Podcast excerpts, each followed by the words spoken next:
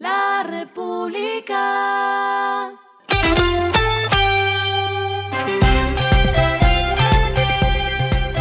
Al final de la jornada, esto es lo que debes saber sobre el comportamiento de los negocios, las finanzas y la economía.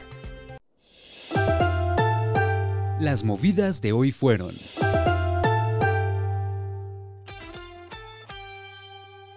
Ford Motor Colombia inauguró un centro de distribución de partes en el municipio de Funza, el cual iniciará operaciones en noviembre.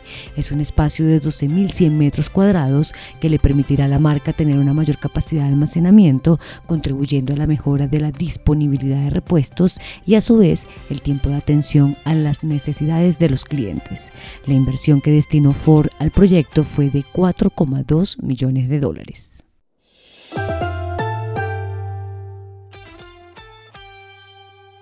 La textilera Coltejer aclaró que no ha tomado la decisión de liquidarse ni disolverse, por lo que sus actividades se concentrarán en la sostenibilidad de la empresa, alivianando el pasivo y administrando los activos. La empresa adelantará el arriendo de bodegas y la promoción de la venta de los lotes en Itagüí. Por último, anunció que descarta reactivar la producción. No se vislumbra la reactivación de esta en el mediano plazo por los altos costos que ello implica, dijo Coltejer.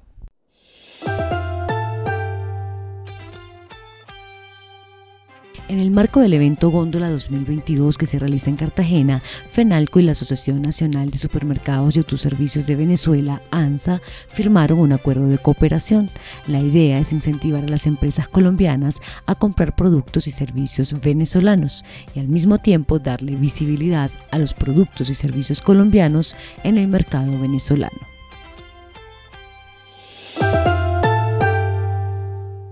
Lo que está pasando con su dinero.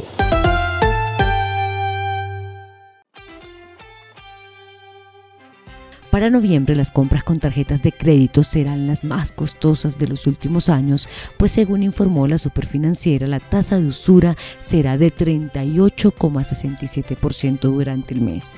El indicador avanzó 175 puntos básicos si se compara con el dato de octubre y estará vigente entre el primero y 30 de noviembre.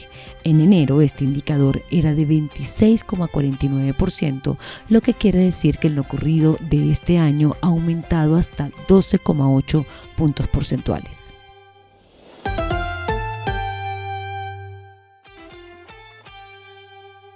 Los indicadores que debe tener en cuenta. El dólar cerró en 4.819,42 pesos, bajó 2,50 pesos.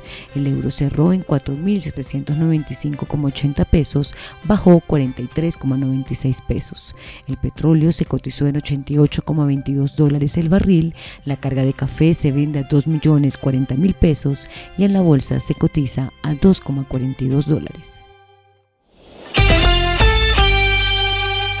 Lo clave en el día.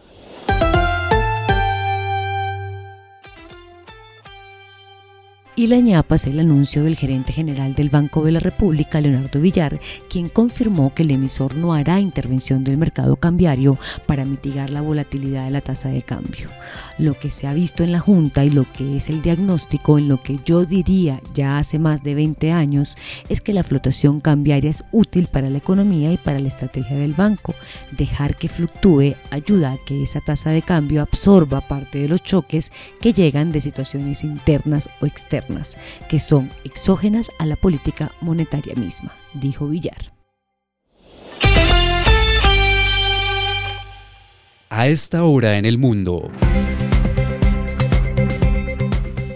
Amazon cae por debajo de un billón de dólares en valor después de una perspectiva sombría.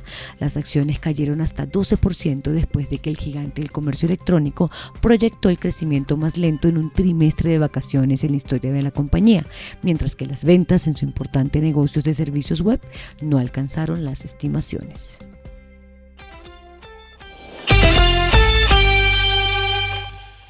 Y el respiro económico tiene que ver con este dato. La En la Casa Villa de la Aida, actual patrimonio cultural arquitectónico en Bogotá, estarán más de 100 obras genuinas del artista británico Banksy. Estas están distribuidas en secciones de experiencias inmersivas a través de videos 360 grados y de realidad virtual. Las entradas están disponibles desde 50 mil pesos a través de tu boleta.